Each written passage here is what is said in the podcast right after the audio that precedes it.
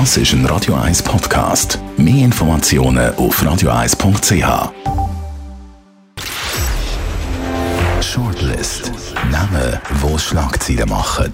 Diskutiert von Mark Jäcki und dem persönlichen Verleger Matthias Ackeret.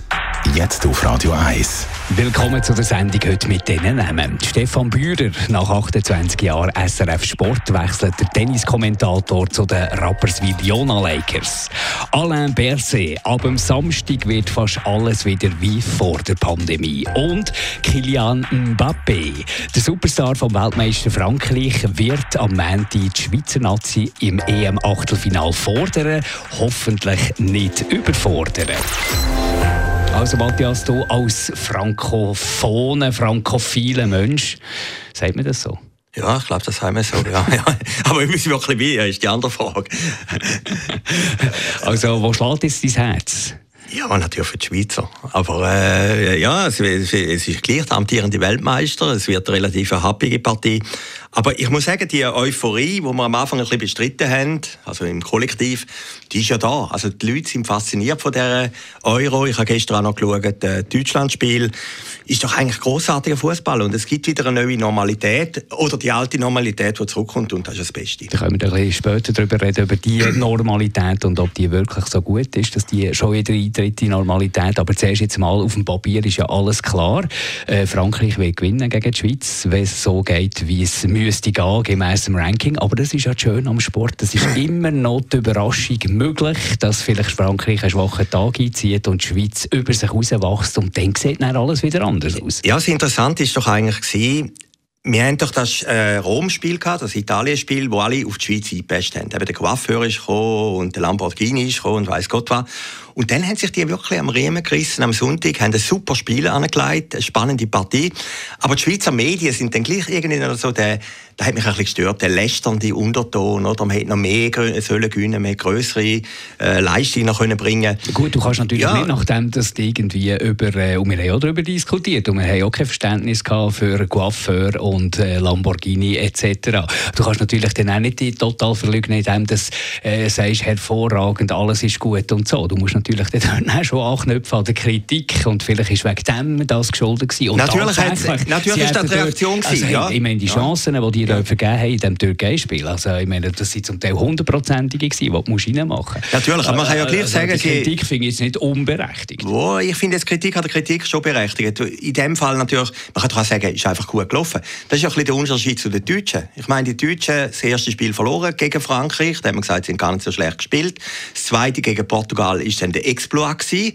Und dann plötzlich haben alle gesagt, die Deutschen, das ist super, sie sind wieder auf dem Weg nach vorne, werden das Zweite oder Erste. Und gestern sind sie ja haarscharf. Äh, haben sich wieder in, ja, in, in den ja. Achtelfinale reingezittert. Also Normalität ist, doch, ist, wieder da gewesen, Das macht doch die deutsche Nationalmannschaft auch ein bisschen auf. Sie haben irgendwie offenbar gleich irgendwo durch das Glück, das sie erzwingen, redet man im Fußball immer vom Glück, muss erzwingen, wo sie irgendwie gleich Ich traue den Deutschen noch einiges zu, muss ich sagen, an der EM. Natürlich, und es ist ja schon noch interessant, wie eben die Mentalitäten der verschiedenen Länder einfach total anders sind eben die Deutschen und die Schweiz. Und das haben wir ja gemerkt. Oder? Die Schweizer sind nicht einmal richtig happy, wenn die Schweizer gewinnen und die, oder, dann weiterkommen. Und, und die Deutschen, äh, die gehen eigentlich davon aus, da Russland ist ein Ausrutscher gewesen, dass sie eigentlich weit führen kommen, oder? Und das ist vielleicht schon der Unterschied zwischen den äh, Gesellschaften, die wir haben. Und ich glaube, und das ist jetzt das Positive, ich glaube, die Schweizer werden ein sehr gutes Spiel machen.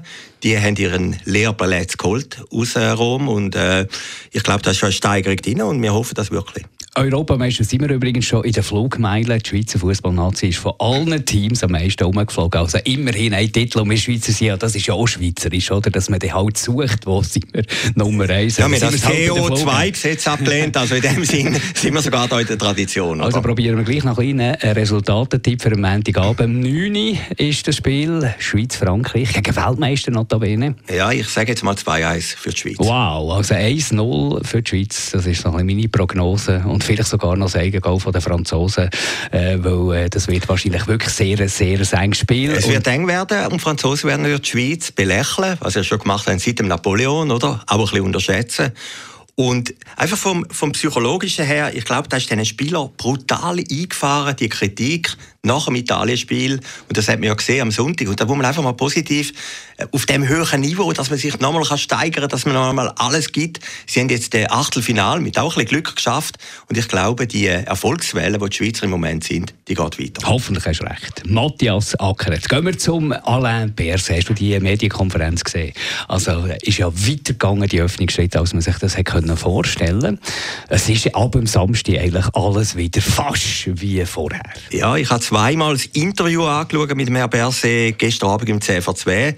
Da habe ich sehr interessant gefunden. Ich meine, der Moderator, der Urs Leuthardt, der ist ja eigentlich viel kritischer als der Bundesrat. Und man hat gesagt, sehr skeptisch. Und äh, Berset, der eigentlich als Diktator verschrien war, als Bremser, als einer, der irgendwie nichts öffnen will, ist eigentlich plötzlich die liberale Figur. Das ist eigentlich psychologisch noch interessant. Und man hat fast ein bisschen den Eindruck, der Bundesrat sagt jetzt, das Corona ist vorbei, wir gehen jetzt wieder zurück in die Normalität. Das mag zwei Gründe haben. Der erste, rein pragmatisch. Also wenn man nur läuft, äh, die Leute halten sich auch immer weniger an die Regeln. Das sieht man ja auch bei dem Public Viewing, wo dann hunderte dort sitzen, oder? da kommt keine Polizei, da hat keine Maske, nicht. Und das Zweite, die Schweizer und Politiker sind ja auch ein bisschen eitel, sind auch gelobt worden für die Schritte, die sie gemacht haben in der Vergangenheit. Die Zahlen sind zurückgegangen, dann mit dem Impfen klappt endlich. Und ich glaube, der Bundesrat und auch der Herr Berset, war immer sehr gelöst gestern, hat gesagt, jetzt ziehen wir es mal durch. Also die Fallzahlen, die sinken tatsächlich auf äh, sehr kleinem Niveau im Moment, aber wir kennen sie aus anderen Jahren. Gut, jetzt ist noch die Impfung, die dazukommt, die relativ gut vorangeht. Das wird ein bisschen äh, eine andere Situation sein.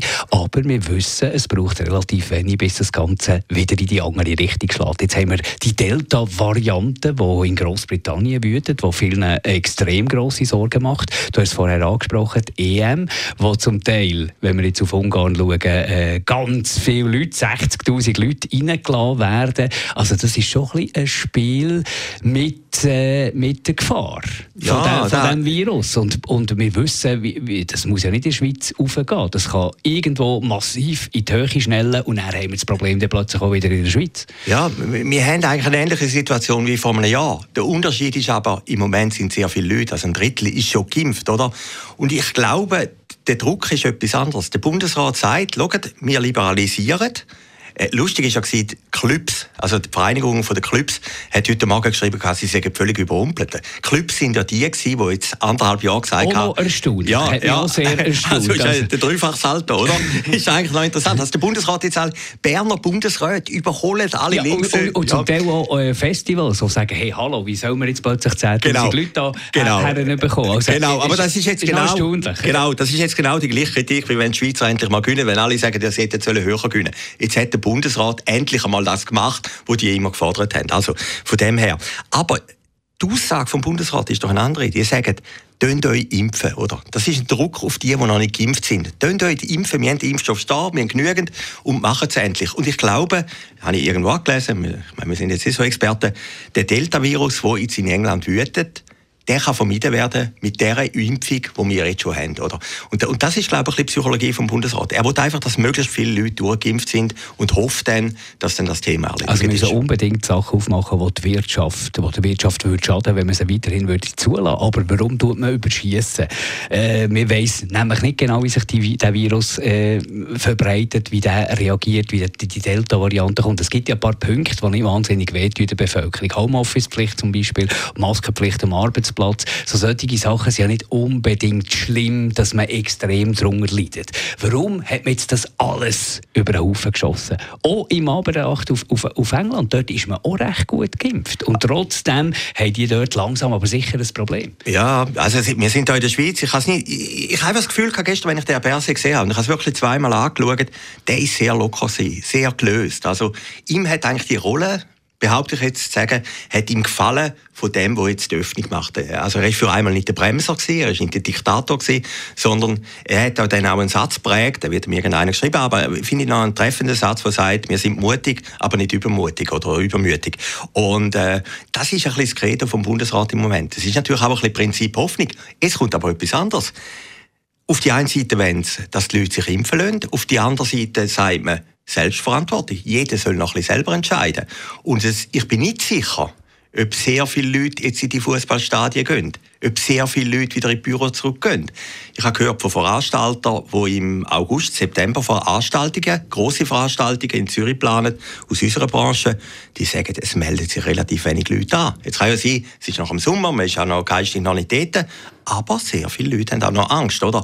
Und ich meine, das finde ich eben ein gutes Prinzip, wo jeder selber ja, entscheidet. Ja. Du weißt, wie der Mensch ist, das geht relativ schnell vorbei, oder? Wenn du rausgehst, du siehst die Leute wieder normal am See, es finden Grillabende, Party statt. Aber das ist so. doch ja, genau. schon, oder? Aber der, ja. ist der, ist der Corona schnell vergessen. Also ja. geniessen wir den Sommer und hoffen, dass im Hoffen das Beste. kein ja. böses und, Erwachen Und es kommt natürlich noch etwas anderes, aber vielleicht ist denn das jeder Typ auch wieder anders. Äh, ich nehme an, du bist ein bisschen ähnlich wie ich es ist auch nicht alles planbar im Leben. Es gibt natürlich immer wieder Überraschungen, eben wie äh, es ist ein schöner Sommertag und plötzlich kommt ein Gewitter und dann musst du dich halt auf diese Situation wieder einstellen.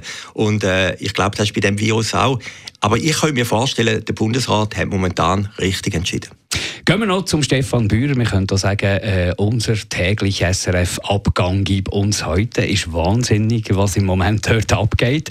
Nach dem Jan Billeter, jetzt oder Stefan Bühr, nach 28 Jahren SRF Sport wechselt er zu den Rapperswil Jona Lakers, ist ja glaube ich beheimatet dort, dort auch aufgewachsen und natürlich zur Legende geworden mit dem Heinz Günthardt. Martina Hingis haben sie begleitet, Wawrinka haben sie begleitet, Roger Federer haben sie begleitet in Extremis und sie sind eigentlich gar nicht mehr so äh, wegzudenken. Ich habe als erstes gedacht, okay, der weiß wahrscheinlich schon, dass der Roger Federer nach Wimbledon zurücktritt und macht jetzt den Abgang, weil er hat er natürlich den, sein Steckenpferd eigentlich irgendwie verloren.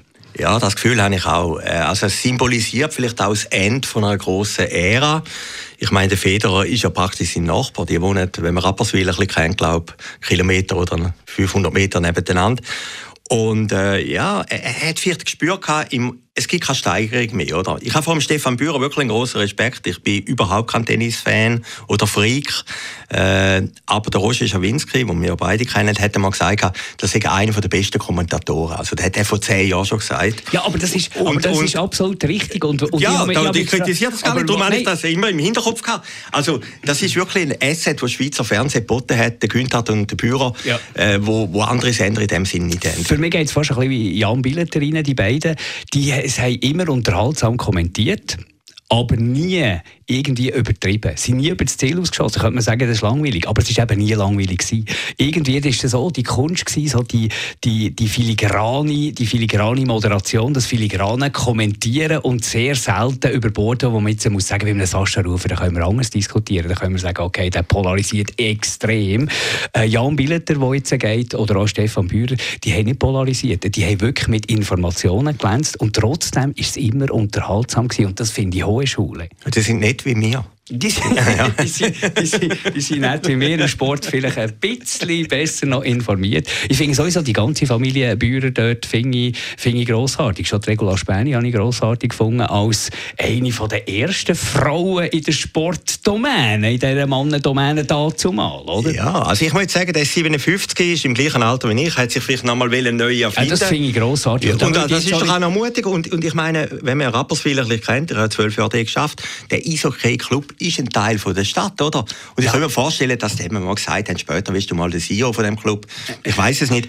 Aber, aber äh, das ist doch der richtige Schritt. Und vielleicht hat er wirklich, wie du sagst, von seinem Nachbar der ein bisschen unten dran wohnt, aber ein bisschen in einem größeren Haus wohnt, dann erfahren, dass er irgendwann mal aufhört. Und, und von dem her hat er gefunden, ist, ein, ist, ist der richtige Moment ja, eine der hat doch, Das ist doch auch noch zu erfüllen von einem Traum. Ich meine, der war Sportreporter bei einem Lokalradio dort äh, in Rapperswil, hat die Match von den Rapperswil Jona Lakers, die damals noch nicht so geheissen haben, hat die kommentiert, ist dort äh, von dem Feuer angesteckt gewesen, vielleicht sogar schon als Kind Fan und so. Und jetzt zum Abschluss von der Karriere Karriere noch einmal so etwas. Und das andere ist, ich traue ihm auch zu, etwas Ähnliches Gutes zu machen wie Matthias Hüppi. Der ist ja wunderbar gelandet bei dem FC St. Gallen, hat grossartige Sachen gemacht und wird noch weiter grossartige Sachen machen. Ich traue das dem Bauer auch zu, weil er einfach kein Plauderei ist, weil er einer ist, der Vorstellungen hat, Visionen hat und die, glaube ich, auch durchbringen mit seiner Art, mit seiner motivierenden Art wahrscheinlich, mit seiner konstruktiven Art. Also ich traue dem Stefan Bührer viel zu und darum heute auch keine Häme gegenüber dem Schweizer Nein, Fernsehen. Schweizer, nein, der, einen Star verloren hat. Nein, der mit dem Schweizer Fernsehen eigentlich relativ wenig zu. Oh, äh, das, oder, er hat wenig zu. Er ist schon Präsident vom Tennisclub dort oben in Rapperswil. Und wie gesagt, ich habe ja eine gewisse Rappi-Erfahrung. Zwölf Jahre habe ich den geschafft. Rappi ist der einzige Ort, den ich kenne. Nicht einmal Schaffhausen, nicht einmal Zürich, nicht einmal Bern oder weiß Gott was, wo, wo du dein ganze Leben dort kannst verbringen ohne dass du das Bedürfnis hast, Rappi je zu verlassen. Also das ist wirklich ein Kosmos für sich. Und wenn du jetzt sagst, der Büro hat schon angefangen beim Radio Zürichsee, also hat er gesagt, bis zum Rest von meinem Leben bleibe ich in Rappi und ich wollte dort bleiben. Und, und diesen Schritt hat er jetzt richtig gemacht. Danke Matthias Sacker, danke euch für zuzuhören. Diese Sendung gibt es wieder in einer Woche. Shortlist mit dem Mark Jäcki und dem Matthias Ackeret. Zum Nachlesen und Abonnieren als Podcast auf radioeis.ch.